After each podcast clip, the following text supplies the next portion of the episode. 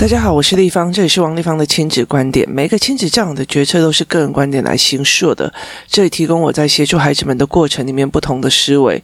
王丽芳的亲子观点在许多的收听平台都可以听得到。你有任何的问题想跟我们交流，可以在我的粉丝专业跟我联系，或加入我们王丽芳亲子观点 LINE 社群，可以一起收听的听众交流。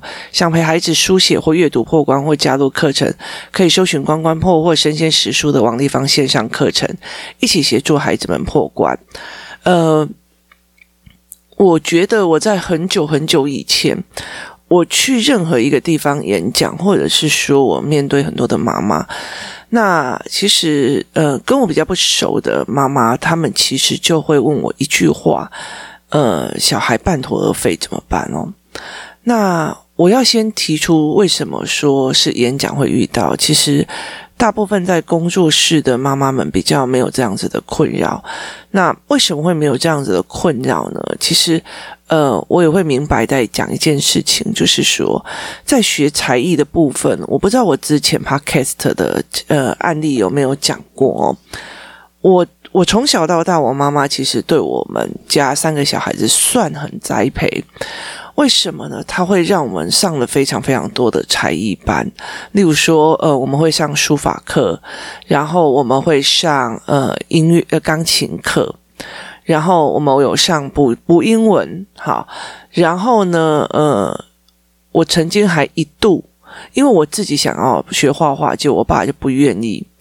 那他那时候觉得，其实第一次涉入我的才艺班的，我爸第一次涉入我的才艺班的决定权的时候，是在讲画画这一件事情。那他那时候找到的是一个国学国画大师这样子，可是他没有收我哦，他没有收。那呃，后来其实我爸就说那就不要了。那接下来后面的时候，呃，例如说作文班，我作文第一天我就跑掉了哦。所以就非常有趣的一件事情是，我学的书法学了很多年，但是问题是我现在不会写书法。我学的钢琴学了很多年，但是我非常害怕钢琴哦，因为其实那时候都一直被打，所以我的手指会痛。然后，呃，所以我学了非常多的东西，呃，英文也很烂哦。就是我妈没有让我补的，我都没有阴影；我妈让我补的，我全部都有阴影哦。那后来作文这个部分哦，大家会觉得说啊，我是作家或干嘛？其实后来，其实我去补作文的时候，我第一天我就落跑了。我记得非常非常清楚哦。我在那个作文老师他们家的巷子口，我就打电话给我妈说：“你做我，你如果再让我补这个东西，我就离家出走。”那为什么会这样子讲呢？因为他其实教学的方法就是，呃，叫你起承转合或者是什么样子，然后每一篇的作文它就有一定的格式。这对我来讲是大伤哦。那呃，我非常讨厌别人告诉我应该要怎么写或怎么样。那一直到现在，其实我我可以很老实讲哦，我的孩子他们学很多东西就是不学作文哦。那我也不教作文哦。为什么呢？其实我其实在整个呃阅读的过程里面，我看到非常多的匠气的东西。意思就是说，有时候我在看以前我。以前我常常在看报纸的时候，我有段时间都在研究，就是每一个同一个议题，在不同的时间，它会有什么样的说法，或者在不同的立场、不同的报纸，它会有不同的说法。所以我有一段时间是大量在研究呃新闻的。那我当然会看副刊啊，或干嘛。以前我还没有在研究政治之前，还没有在政治学之前，我是在都会喜欢看副刊。那呃，研究政治学之后呢，我再去看副刊哦，有一些，因为你在研究你在研究某一个议题的各种说法的时候，你会买很多种报纸吧？那你会买很多种报纸来看，就是不同立场的报纸。那副刊也是一样哦，他们的呃呈现的方法都不太一样。那后来我在看的过程里面，我就觉得有时候真的是很吐血哦，就是呃某个呃。报纸的文学奖这样拿起来看，你就会觉得说：天哪，从头到尾都不在，就是它每一个字都精雕细琢，非常美丽，画面也非常的优美，然后产生的那种文本也非常的美丽，这样子。但是它重点在什么？完全没重点嘞。然后我就觉得，为什么会有这样子的东西？就是。呃，形容的非常的多，然后文藻非常的优美，然后没有想法，没有重点嘞。然后我就觉得，天哪，为什么会有很多这样？然后后来其实我觉得，呃，在所有的教科书里面，尤其是呃文学类的，很多都有这样子哦。其实华语文的过程里面，他们很少做呃。策论或政论或思维模式的阐论哦，那有可能是因为反正你做这个东西，要么就是被人家就是文字狱，要么就被杀了，所以其实就是一些。风景啊，爱情啊，呃，感伤啊，这些文章会占了大部分的文学作品里面哦。所以其实那个时候，那我觉得我没有办法去接受哦。所以在有一段时间里面，呃，我第一次接触到呃，我让我觉得非常非常感动，怎么会有这种文本的时候？以前就会讲，呃，收了非常多的书，那有些书就是例如说超越自己啊，什么那些那种论点这样子，可是他都会给你一个梦想，给你一个很冲劲，然后。看完以后你就觉得很冲劲，但是你不知道该怎么做。所以其实后来我对作文的感的想念那个呃认知，我就觉得我并不是那么的喜欢这些作文。一直到了我呃看了那个《千江有水千江月》哦。萧弟宏的，我就觉得为什么会有这么美的文学哦？那后来其实，呃，萧弟宏的书，他到最后慢慢的其实越来越少。我后来其实，在整个写作的过程，到了最后，我才会知道，写作的内容不是在一个文字的雕刻，而是在你生活的呃深度跟广度。你可以呃，你的深度跟广度，而且你有想要说的。我想要说的，我想要陈述的，我想要表达的，我想要改变这个社会的那个东西，才是可以长久的哦。其实，毕竟现在没有什么文字狱了。我说台湾啊，哦，那所以其实在这整个做状况之下，我们才可以把这个东西变成一个影响力哦。所以我后来其实不会想要让我的孩子去看说我要要怎么样怎样写。我就觉得，就算他会考零分，我觉得我也 OK 了哦。对我来讲，这件事情其实呃不是那么的重要。那他的陈述的模式，他的说话的模式，他思维的模式是怎么样做？他在想一个议题的时候是怎么样想哦？所以其实呃，对我们来讲，其实这才是非常非常重要的一件事情。所以其实，嗯，我在对所有的才艺班里面的概念哦，我后来一直到了很后面才理解了一件事。我妈妈的心态是，反正我三个小孩所有的东西我都让你去上课。那我看看你们哪一个有天分？他们有，我妈妈有一个非常强大的认知是天赋论，就是看看你有这个天分或那个天分或这个天分哦。那因为我妈妈其实是上呃职业妇女，所以她其实我们下课就在那边晃啊玩啊，所以她就会塞满我们的所有的呃补习课程，让我们有地方去嘛哦。那后来其实我弟弟的呃书法写得非常好。我曾经在孩子学习就是卡住的时候，我理解了一件事情，就是我弟弟其实还没有写硬笔字的时候就写书法，所以他手会放松，人会柔。书法其实是手放松，人那个柔的，所以他其实后来书法写得非常的好。那我是已经学的，因为我们家三个小孩差差一个年级嘛，我已经学了很久的硬笔字，而且其实我那时候跟我隔壁的女生在学的时候，她的真的字非常的端正，而且是下笔非常的呃认真，所以其实我写字很用力，所以我手伤也很快。那手手在。书法的中文的书写，它其实是最好是像书法一样，它是柔的，它整个身体是放松的。可是我们写硬笔字的时候是不可以这个样子，硬笔一定要出力哦。所以在这整个过程里面，我后来才理解，嗯，我弟弟他其实是呃时间下去的好。那我妹妹的手指其实很长，然后我的手指是很短又肥的。那我妹的手指很长很细，然后什么东西她都可以拆解。我说我曾经说过，我对呃洋娃娃的恐惧是我妹妹去拆解的洋娃娃的眼睛哦。所以其实我对呃洋娃娃的恐惧是我妹的。我我妈常常在讲她螃蟹手，把东西都会弄坏。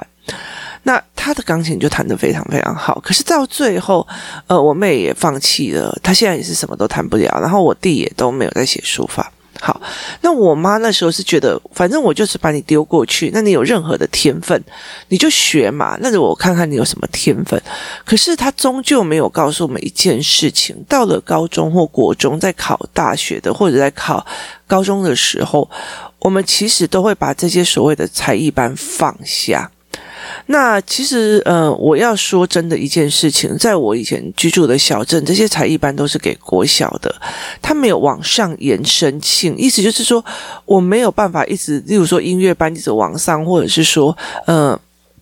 有那种后面的师资，一直，例如说我我今天学的到了柳公权，到了什么，然后我接下来会可以到非常往上。那时候其实后来我才理解，真正厉害的都会在往台北跑。那其实，在那个时候交通不是那么的方便，每天每每个礼拜要开车是很难的一件事情哦。那所以在这整个过程里面，你因为我父母他一直都生活在。呃，台中那个地方，他没有去过别的地方。那例如说，像我我姨丈，他其实就是台北，就是他有来台北读书，然后他呃在台北过呃工作，他是读学，所以他们的培养的方式就会完全不一样。其实我觉得父母的思维跟眼界会差在决定权这个部分。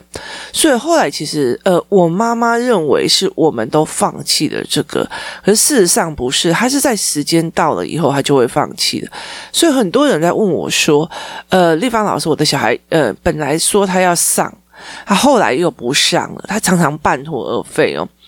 那其实我觉得这个帽子去扣在小孩身上是很不公平的，因为其实对我来讲，我也半途而废哦，很多东西。那其实。不是啊，你上了国中根本没时间补习啊，所以他东西就一直，而且上了国中以后，我妈就开始呃补的东西就是什么数学啊、英文啊哦。那我妈在挑选老师的方式都是狼井，你知道吗？她不会觉得这个老师教的比较好，她就让我去。她会，她就觉得说这个老师呃在是我的他的朋友，或者是他哥哥的朋友或干嘛，教的真的有够烂哦。就所以是我觉得呃，所以他就是用人情的方面来选择这样子哦。所以后来呃，用这样子的方式在做选择跟决策的时候，对我来讲，我就觉得我真的是上得非常非常痛苦哦。所以我其实呃，英文也逃学过，真的超痛苦。我们在一类公傻。就是嗯，老老先生在教英文哦，那时候是对对我来讲，觉得真的是完全不太理解他们在做什么。那他用的方法就是真的非常非常老派这样子。那后来其实呃，我就放弃了。那有一段时间，我一直觉得我妈妈都一直在骂我，就是虎头蛇尾，做任何事情前面都很呃很热，然后后来就没了哦。其实一直到现在我都是这个样子啊，但是我多元出发，你知道，到处都什么都学，什么都弄这样，然后后来才会发现，原来没有一件事情老天爷帮你安排的是每一件事情你学过的，有一天都会用到哦。那在这整个过程里面，我觉得我也是半途而废，我也不是一个呃非常往前专注的人。一直到了还有孩子之后，我一直在亲子教养这一块，是因为。是因为第一个，我是个妈，我没有一个放弃的本事。第二件事情是在于。孩子的呃问题点真是层出不穷。我那天就跟我的朋友在讲，我说呃亲子教育这一件事情哦，它不像财报或什么东西，它有个天花板，学到一个极致哦。我没有亲子教育这一件事情，每一个孩子每一个家长就是一门课，不同的世代来的时候就会有不同的东西，所以它就是一直没有天花板，一直往上学上去哦。对很多人来讲，哦，我不是已经教了吗？怎么还这样哦？哦，我不是已经过了吗？不是小孩就应该离开去了吗？怎么又这样？可是我觉得对我来讲，这是一个你陪着他在走人生的一一路一路一路。后来我曾经也有觉得说，为什么会这么的一反？但后来我就觉得，这就是人生每一个阶段，你会有每一点不同的呃问题点，每一个困难点，那你怎么去想这一件事情的？所以，其实，在每一个人再来问我说，呃。就是呃，半途而废这件事情怎么办的时候，我就会开始劝他说：“那你有没有考虑到接下来有国中有高中哦？那呃，他早晚会放弃的。如果你今天在一个礼拜里面又有英文又有作文，然后又有呃桌游又有篮球又有什么这样，好，我觉得你他早晚会放弃的几个。那我帮我儿子跟我女儿挑选的东西，第一件事情，他们两个因为特殊体质，所以他们两个人常常会忽然哼出奇怪的音乐，或者是说他们会忽然讲出一些奇怪的事情。所以其实对我来讲，因为做呃文章是我放下的一个东西，所以我音乐让他们选的是可以让头脑里面思维的部分变成音符的人。所以，呃，我挑选的是创意，会会会让他们有办法去做这一块的人老师。可是有些孩子真的是不适合，因为有些孩子连你想想看，下一个音如果要这样子弄的话，他音要往上还是往下？你会用哪一个音？他要看一下妈妈，呃，是不是这个音可以吗？哦，就是标准性的答案的人，他其实就不适合这样子的老师。所以那个时候，我是因为我发现我孩子的这个状况，我给他挑这个老师去学音乐。要不然的话，以我听到音乐声、钢琴声，我手就会痛的这样子的呃状况，那我就会觉得说我不敢，我不需要啊，因为我的钱，我爸常讲说，呃，钱丢到大海里面去哦。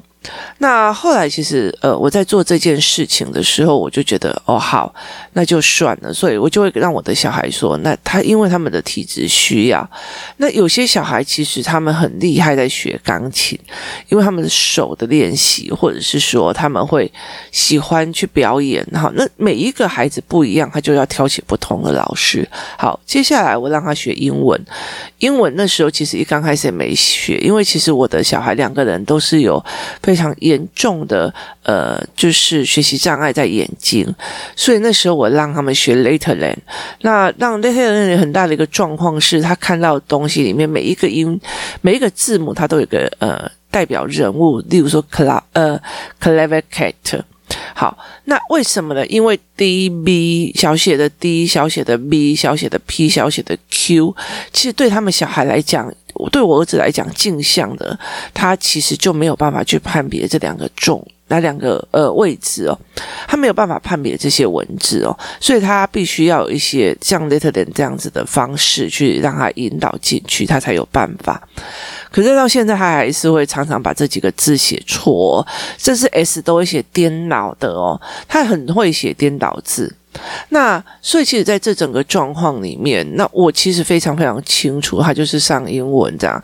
那后来让菲律宾的老师陪他学英文哦。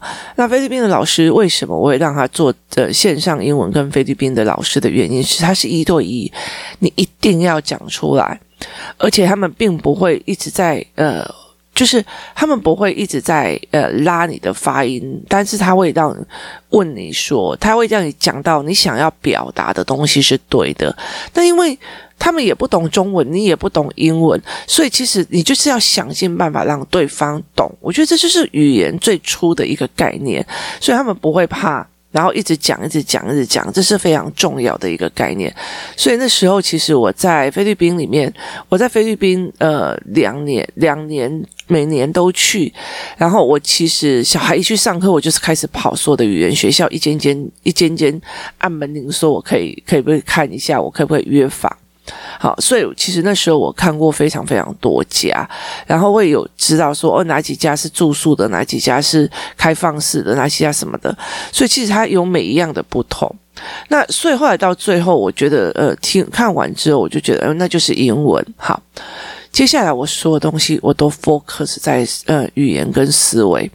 为什么？因为我非常非常理解的一件事情。就是如果我在孩子十岁以前，我没有跟他把对话能力拉好，我就会呃到了呃国高中的时候，他正在思考人生或干嘛的时候，他是没有一个对话人的对话的人哦。所以其实像我们最近，例如说我们会讨论呃失智症。好，什么叫做失智症？失智症会怎么样？这样子，我们会讨论这一块哦。那甚至我们会讨论所谓的呃自然死亡跟非自然死亡哦。那我常常在最近有跟我的小孩在讲说，嗯。我常常在讲说，人老的时候要怎么样哦？那其实台湾的呃健保非常非常的好，它其实有非常呃多的人靠着慢性呃会有慢性病，然后呃靠着健保，其实在延续很多的生命。那我后来其实呃，我的小孩就问我说，因为刚好他的阿姨就在讲说，他们以后老的时候一定要住在医院近的部分，那这样子才可以看医生比较方便咯。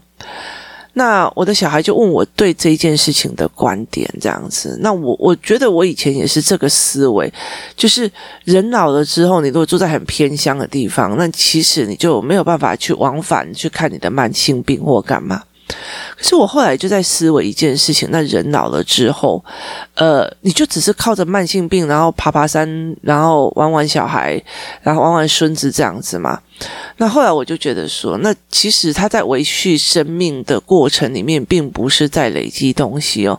所以后来我就会觉得说，那真的，我后来我们会跟我的孩子讲说，呃，等我的所有的语文教材都做好，而且我在台湾的，不管是对父母或对孩子的责任，或者是对这社会的责任尽了以后，我会把语言的教材，我从老了就搞不好去找找一个泰国的偏乡，然后教那边的孤儿。就那生病就生病，死亡就自然死亡，就这样子而已哦。所以其实对我来讲，其实呃耗呃耗掉的呃福分越来越少，然后积累的福报越来越多，那对我来讲是最能够影响到别人，能够帮助到别人。我觉得呃今天有办法拥有这些，我觉得能帮人就是帮人哦。所以我们最近会在谈论这个问题，所以我在呃这么多的状况里面。我们是呃很多的时间留下来做对话，留下来做思考的哦。所以在这整个过程里面，我们是在做这件事情。因为我非常非常理解的一件事情是，如果十岁之前我没有让孩子的呃思维模式呃赶快。多元的散发的时候，他们其实很容易越来越窄哦。其实，所以有很多国中生除了骂人或者是干咬人，要不然就读书的学校的部分哦，他们学校的知识会很厉害，可是延伸出去的东西都不行。那他们其实会遇到很慌的事情，他们会遇到感情的呃思维，他们会遇到很多的事哦。所以像最近，其实我已经在，因为工作室有几个思考班的孩子已经快要面临十岁，所以我最近一直狂要做的就是人格特质跟人格的呃呃思维，我让他们去判定这件事情是自私的还是好的，性格的优点跟坏点。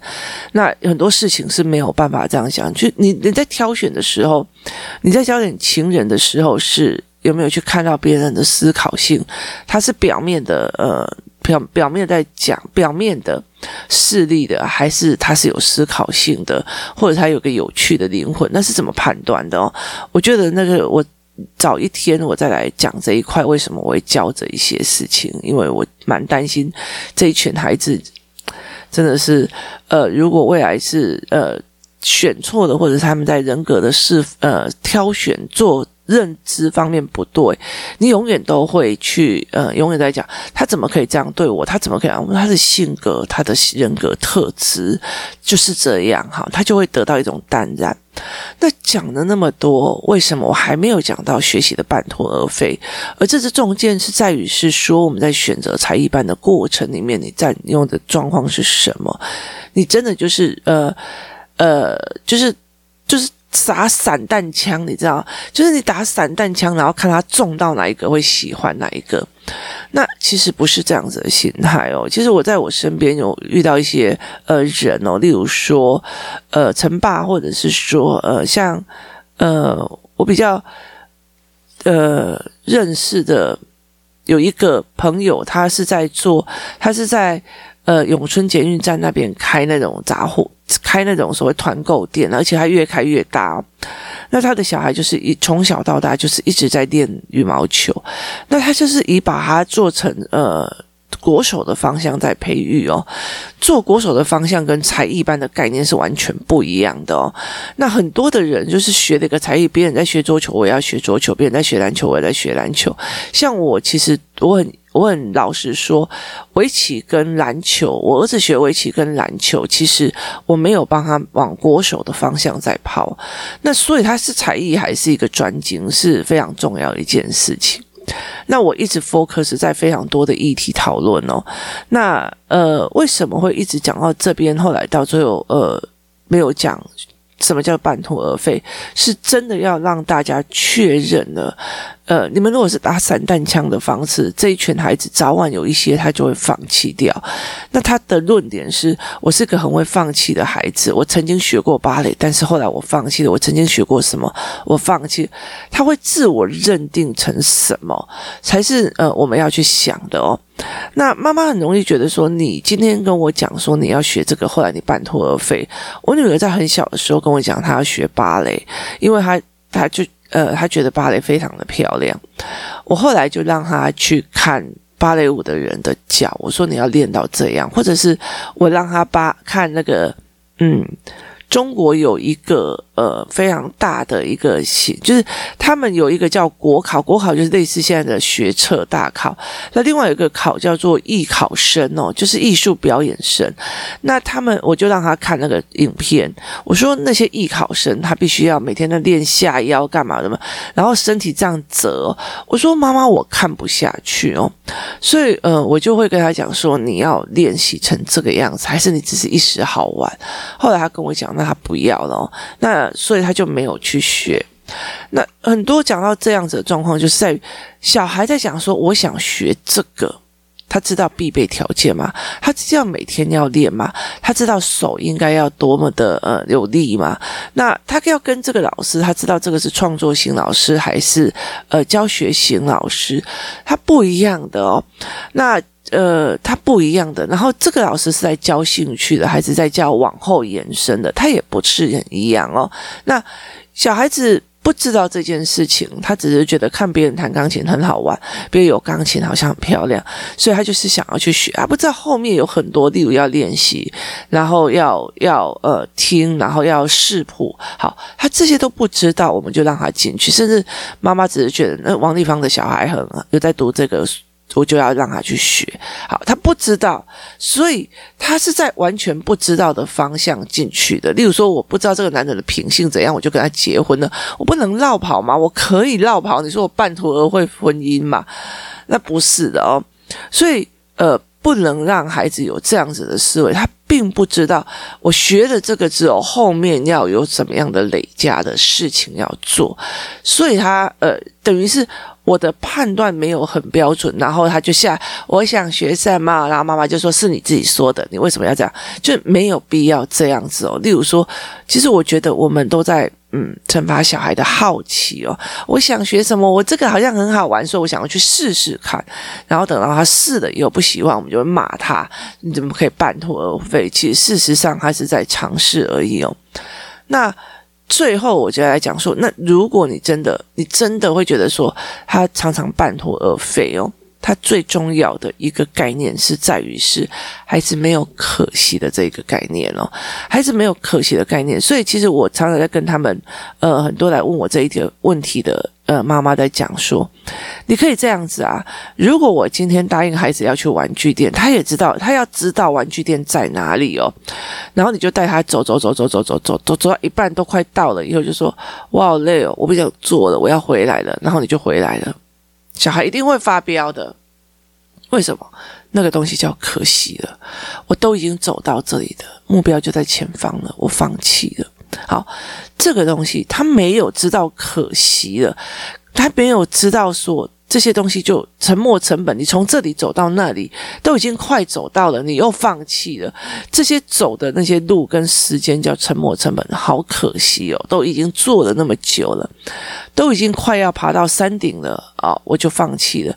就已经好不容易都要得到那个东西，我就放弃了。好，小孩没有可惜的概念，你有可惜的概念。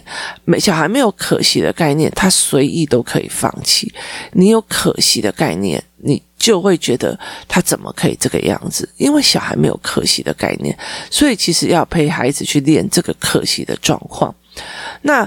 呃，其实老实说，我对这个东西我是没有去做，因为其实对孩子来讲，我自己的孩子来讲，他在学任何东西，因为我是针对他的特质而去挑的，然后再加上他们有很多的呃比较好的玩伴，所以他们其实就算他们觉得嗯围棋不是我很专长，但是他们很喜欢去上围棋课，跟人家交换小物，跟人家交换宝可梦卡，去喜欢上跟真实的人物。跟真实的人物对谈，跟真实的人物，呃，就是跟真实的人物面。面谈这样，他喜欢真实的人物这样子的状况，所以我会让他去做这一块的事情哦。那在这整个过程里面，我们是怎么想的哦？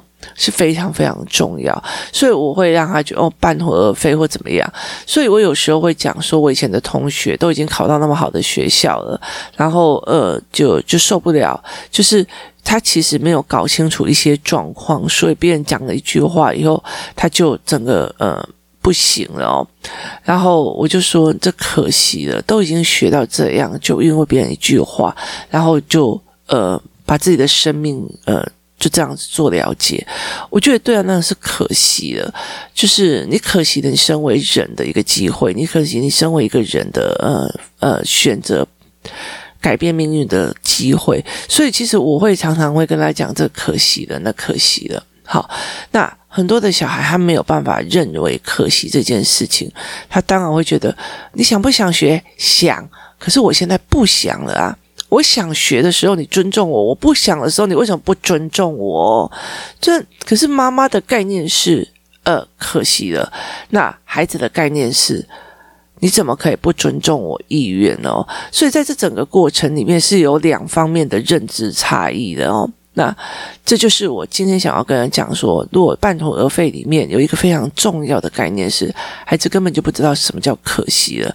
可是我在这最后面几分钟，把这个大概的呃怎么带的教案有讲，可是我。最终花了非常非常长的时间，在跟很多的父母在讲一件事情。很多时候，他们在学东西的时候，根本就不知道要付出什么。其实很多的时候，妈妈在给孩子们学东西、学一个才艺的时候，妈妈真的也没有想清楚，你到底要让，你到底是要让他有个兴趣呢，还是要让他有个能力呢，还是让他从国手的方向在走？这是不同的路，他有不同的选择。他包括老师的选择都有不一样。好，早晚有一天你必须要面临他要考会考了，他要考学测了。这个时候，嗯，你怎么抉择？那他有没有办法？又没有时间继续学下去，又没有能力继续学下去？这也是一个非常大的一个问题点在哦。好，那接下来他如果真的要走这一条路，你是不是撑得住哦？例如说，呃，学音乐哦，那。以音乐来讲，后来我才知道，原来学钢琴还算便宜的哦。你如果学小提琴哦，一根弓一根弦哦，哦，那个贵到一个让你想要真的不行哦。那所以呃，包括学音乐，有的人进去乐团，那他只会。所以他那一部分，或者是他真的会独奏，其实又是不一样的概念哦。所以在这整个过程里，我花了非常多的篇幅在去探索才艺班的思维，跟才艺班的想象。那有时候我们真的是小孩子，只是一时兴起讲了，然后我们就让他去学，然后后来还要放弃的，他是他看清楚了，要想要放弃的时候，我们又说他半途而废。其实这件事情对孩子。是不公平的哦，提供大家思考这一件事哦，然后谢谢大家的收听，我们明天见。